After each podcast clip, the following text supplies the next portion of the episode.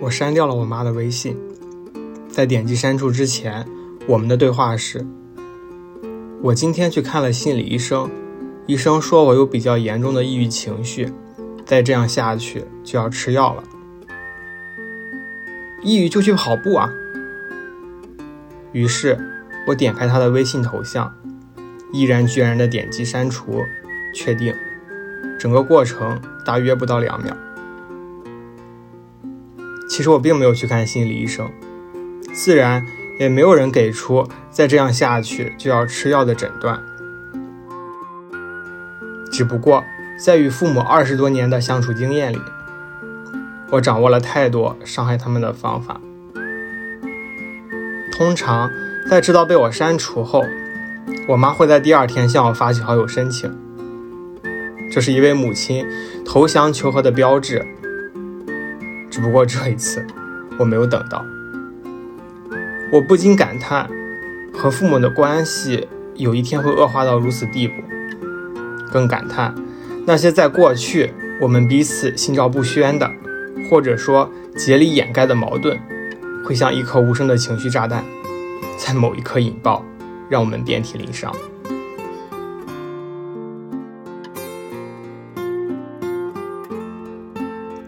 高中之前，我生活在山东某隶属于油田的沿海县城，四县中的四县。那是一个人员流动极其缓慢的地方，它更像是一个有着医院、学校、公司的小区。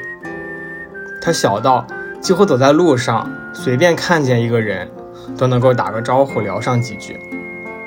父母都是油田工人，与我一同长大的孩子，他们的家长。几乎都是父母的同事，我们就在那里度过童年。我在小学二年级的时候转学，每天要坐二十分钟的车程去小区外面的学校上学。据说那里有更好的教育资源。小区外面是完全不一样的世界，那里的人们说着我听不懂的土话，那里的孩子更多。那里的老师会打学生，真的，从教室前面打到后面，再从后面打回前面的那种。我忘记那种如芒在背的感觉是什么时候开始出现的，也不知道它出现的具体原因。我为数不多记得的场景是，生物老师在讲生物进化的时候说到了“变态”这个词，全班同学齐刷刷地看向我。我不记得他们的面容，但是我记得他们的哄堂大笑。那是没有霸凌这个概念的时代，那时的我是没有自我意识的我，大概十岁的我，羞红了脸坐在位置上，不知道如何反驳。我小学二年级到初中二年级的生活，大多在小区外面度过。离开那里后。我很少回去看他一眼。我想那里留在我心中的，更多的是一种感觉，或者说是一种颜色——灰色。灰色的房子，灰色的马路，灰色的树木，灰色的笑容。它存在于我的心里，变成了我灵魂的底色。初三之后，我转回到小区的学校上学。因为只有这里可以考取油田的重点高中，尽管这在大多数小区学校的学生眼里比登天还难。这所学校里，一个年级只有一个班，我们这一年级只有十五个人。据说有一年只有三个人，但是相比于外面，这里的老师更温柔、更有耐心，从来不会打学生。学校离我家。大概只有不到两公里的距离。我每天和朋友一起骑着单车掠过阳光和树影，我的世界仿佛变成了彩色。一个阳光很好的中午，我放学回家，我妈对我说：“今天我们单位上一个叔叔看到你骑车上学去了，说你背挺得很直。”我当时骑的是那种比较小的女士自行车。不像很多男生那样骑着山地车。挺得很直，怎么了呢？我不解。我爸说，骑车时背挺得很直，像女生。他回来了，我意识到，那种如芒在背的感觉，如那个中午的阳光一样刺眼。从那之后，我感觉背后总跟着一只眼睛。从我妈的口中，我听到了无数的叔叔说、阿姨说。叔叔说你走路扭来扭去的，于是我走路干脆不摆手。阿姨问：“你怎么老抱着一个盒子啊？”因为抱着东西让我有安全感。阿姨问我：“你是不是喜欢男孩？”而后，关于小区的记忆变成了另一种颜色，不是灰色，红色。与童年玩伴的重逢，并不总是充满欣喜的。将近六年的集体记忆空缺，让我与他们格格不入。况且，我们还面临着中考的竞争。人们总是对与他们不太相同的事物感到好奇，或怀揣恶意。小孩子更是这样。一位女同学送了我一个玩偶。我很喜欢它，把它挂在我的书包上。我可能是当时学校里唯一一个把玩偶挂在书包上的男孩。某个课间，我不在教室的时候，班里几个调皮的男生用黑笔在他的脸上涂鸦。我回到教室时，他静静地藏在我的桌洞里，上面有一张卫生纸。掀开之后，我看到他面目全非的脸。还有一次，在政治考试前，我无论如何都找不到背诵的小册子。然后在开考的前一分钟，我看到一个男生拿着我的小册子走进来，把它扔在了我的桌上。翻开后，里面有一只被拍死的苍蝇。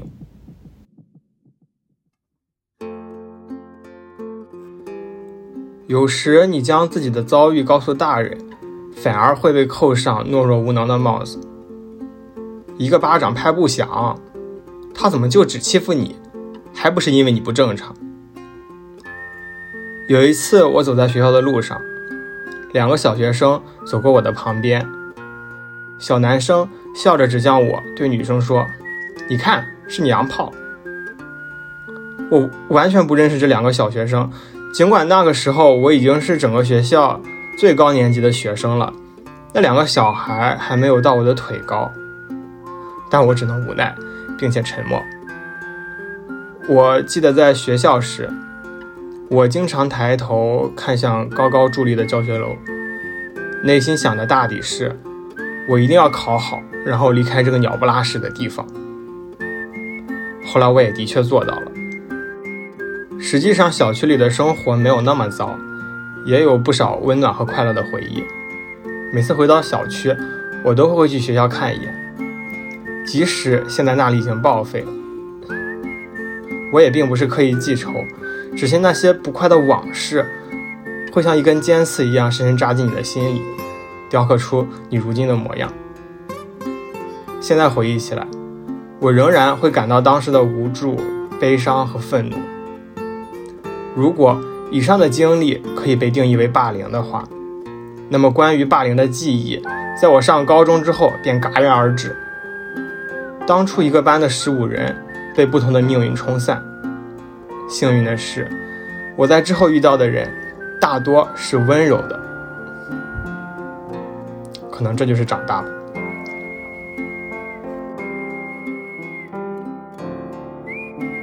但是在其他地方，霸凌并没有停止。我大学本科时最好的朋友叫小树，他真正意义上感受到霸凌。是在高中的时候，小树高中时喜欢过一个男生，可能是因为那个男生是为数不多主动和他说话的人。小树是走读生，那个男生是住校生。可能他当初和我说话只是为了我能给他提供便利吧，比如给他手机充电什么的。小树也偷偷给那个男生写纸条，表达他的感情，但是男生从来不正面回应。男生的手机被教导主任发现时，把小树供了出来。男生的漫画被没收时，也说是小树给他带的。可能他一直都是那种比较懦弱的人吧。高二的时候，班里玩真心话大冒险，规则是十个问题中有几个问题不能回答，就要喝几口面前杯子里的水。一个男同学当着全班同学的面问小树：“你是不是喜欢男的？你是不是喜欢谁谁谁？你们有没有发生过关系？”小树将杯子里的水一饮而尽，伴随着他的不解与愤怒。随后，他奔出教室。躲在厕所的隔间里默默流泪。他在后来回忆的文章中写道：“那个太阳明晃晃的暑假，我站在讲台上，一人一个问题，一人一脚，把我踩到了人生的谷底。”这件事深深刻在了我的脊髓里。他和我说：“从此，我在班级里就变成了一个非常自闭的人。”我不希望别人注意到我，我只想赶紧离开。曾经有长达一周的时间，小树没有和他周围的同学说一句话。在那段黑暗的时期，小树内心的郁结只能通过网上的聊天缓解。他在贴吧里认识了一个比自己大五岁的网友，叫老大。白天很少说话的小树。会在晚上打开手机和老大聊天。我觉得他是一个很好的倾听者，而且他从来没有觉得我烦。我当时真的很依赖他。认识老大之后，小树决定攒钱，想在高中毕业的时候去东北找他。小树在毕业时已经攒够了三千块，通过每天不吃不喝省出的钱。后来老大经常失踪。消息不回，电话也不接。有一次，老大消失了四十多天。最后，小树没有去东北。那三千块就在那个假期里被我快乐的花掉了。我和老大在大一之后也没了联系。但在那之前，他真的是我青春期里一个特别重要的人。我虚构出了他的一个形象，他就是我的精神寄托。青春期的经历虽然塑造了小树一部分性格，但真正让小树感到想死的，是他和父母的关系。小树在初中的时候就和父亲有过激烈的冲突。为了保护自己的私密空间，小树无论干什么都习惯锁门。他的父亲为了不让他锁门，在争执中把小树房间的门锁硬生生掰断了。从门锁断裂的这一刻开始。小树的父母变成了让他最没有安全感的人，他们完全不能理解你的想法，却还在试着去窥探你的世界。小树喜欢攒钱，为了攒钱，他有时一天只吃一顿饭。在他眼里，有钱意味着有安全感，还有自由。大二时，小树选择向父母出柜。在前一天晚上，小树在父母面前哭了两个半小时。说不清原因，或许是积压已久的压力与情绪突然爆发了，或许是母亲的那句“你有什么不能和我们说的呢”，击碎了他长久保持的理智。他崩溃了，他哭得上气不接下气，最后踉踉跄跄地逃离了那里。毕业前夕，小树收到了来自母亲的消息，他们想领养一个孩子。这件事情已经争论了好久，小树的父母甚至手续都已经办好了，只等他同意。小树的父母找了好几个亲戚给小树打电话，甚至亲自来学校堵人，希望得到他的同意。最后的结果是没有长子签字，不能够领养。小树的父母这才作罢。在问及对于父母的感情时，小树快速地说了两个字：“不熟。”我们就是无法理解的两代人啊！他们经历的事我没有经历过，他们担心的事我也完全不能理解。不是没有沟通过，以前几乎每个假期我和我妈都会促膝长谈，但是也不会有什么变化。我对她没有什么怨恨，但是也没有感到什么歉意。或许是我还没到年纪吧。与小树不同的是，我和父母的相处模式是一种彼此都心照不宣的状态。这学期我做了一个关于女性主义的展示，跟很多关注女性主义这一领域的朋友聊过，在研究问题时，问题会不断的蹦到我的脑海里：为什么男生不可以娘呢？娘的男生就要被鄙视吗？这是不是对某种刻板男子气质的推崇呢？然后我会将这种不解带入自身视角去看问题。我发现，在争辩时，我爸会不断的打断我的发言，我几乎说不出一句完整的话。我觉得这是他对我的不尊重。我问我妈，男生为什么不可以娘？我妈说，因为像女生的男孩就是不正常。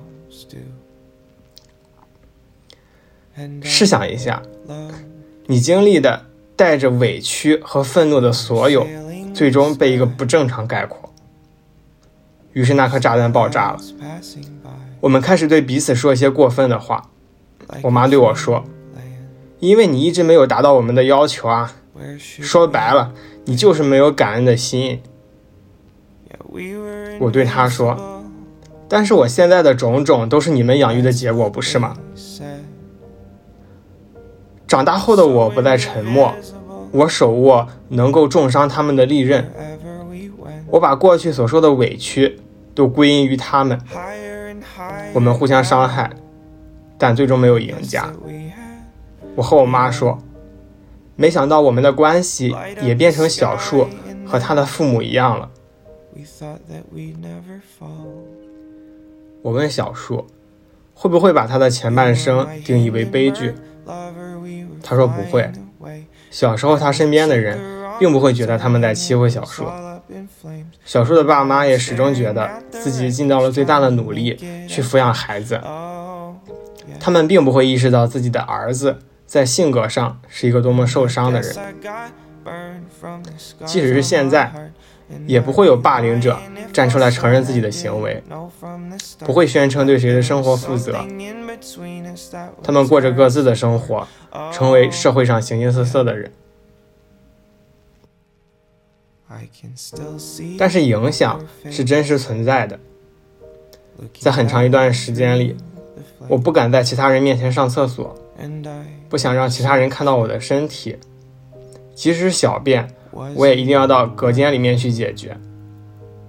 我记得高中时的教学楼厕所没有隔板，那时我即使忍着腹痛也要跑回宿舍去上厕所。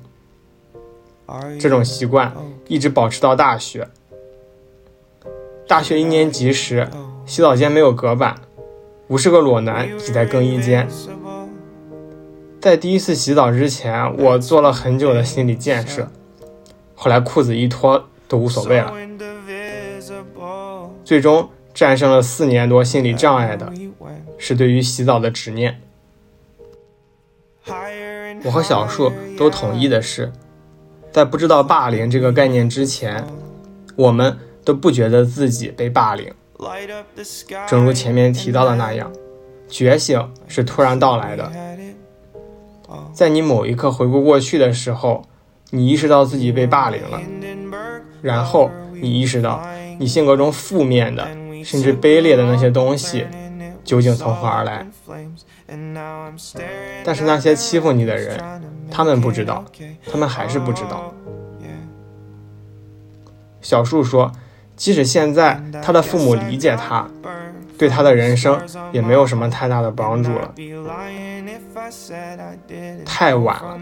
或许他们应该在我最开始迷茫的时候理解我，而不是现在我已经强大到不需要他们的理解之后，他们再站出来。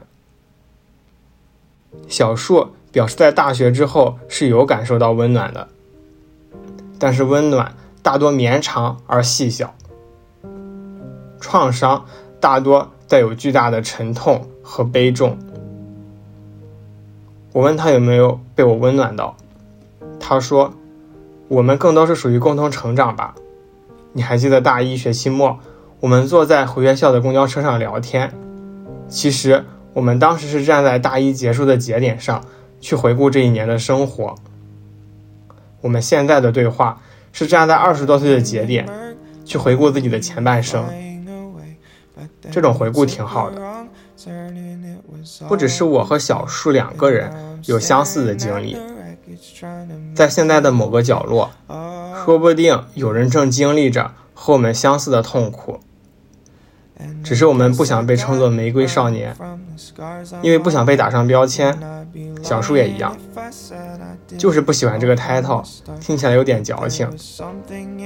这正是问题所在，你不能用一个个简单的标签去遮蔽所有的空缺。往事的痛苦不会因为标签的存在获得理解，它难以磨灭。成为很多人不愿触碰的心结，甚至在十多年后回想起来，还是会涌起悲伤与怒火。但是时间真的会宽慰你一些。越长大，越能感受到，亲密关系是很难维系的，因为人不会只有一种情感，或许爱恨交织。才是对这种关系更好的定义。陆道森自杀的新闻爆出来后，我朋友圈里不少人有感而发，分享自己的往事。很多人都提到了“原生家庭”这个词，仿佛它带有与生俱来的痛苦。上大学的时候，我爸妈偶尔会来找我，他们挽着彼此依偎在一起。像两株小小的植物。小时候，他们的背影在我心中曾是不可逾越的高大。长大后，我能够感受到脱胎于他们那个年代的，来自于他们生活环境的无力与狭隘。我妈不止一次和我说，等我长大了，自立了，她就要出去流浪，吃遍全中国，过她自己的生活。这是他的梦想。他在初中的时候就喜欢看闲书，喜欢三毛，羡慕那种自由潇洒的生活。我意识到，我和他有着差不多相同的梦想，只不过他的妈妈需要在贫穷的年代抚养四个孩子，而我的妈妈只有我一个。我记得考研前，他给我打电话，我说我很紧张。他说：“没关系，其实你二战或者无论几战，我和你爸都会支持你。”前面说过，我在这学期做了一个女性主义的课上演示，那是我打心底里支持女性觉醒。在我的价值观里，每个人都有权利，也应该去追求自己的生活。那么妈妈呢？她觉醒了吗？二十多岁的我秉持着追梦的生活理念，但是二十多岁的妈妈的梦，一追已过三十年。我也是在最近和老师的交流中才意识到，可能父母对于我的否定，并不是源于嫌弃或者规训，而是源于恐惧。老师对我说。做了母亲之后，我才知道，即使心里清楚对孩子要多鼓励，但是看到他们，我还是忍不住心生恐惧。我怕他们不足以面对这个世界。我妈也说，我们或许是不合格的父母，但我们爱你的心是真的。在删掉母亲一周后，我接到了她的电话，她始终是那个主动求和的人。小硕。再次见到那个当着全班同学的面让他难堪的男生，是在一次班级聚餐上。那个男生正在吹嘘自己买了新车。知道小树在北京工作后，还开玩笑说，如果自己在县城混不下去了，就去大城市投奔他。小树心里有一丝无语。那些在你生命中狠狠留下痕迹的人，终成过客，不然还能是啥？但是也有人，即使在和你互殴到血肉模糊之后，还守在你身边。在二十三岁生日的前夕，我向我妈发出了好友申请，这是我第一次站在他们的角度，尝试与他们和解，也是与自我和解。我知道这样的尝试，绝对不是最后一次。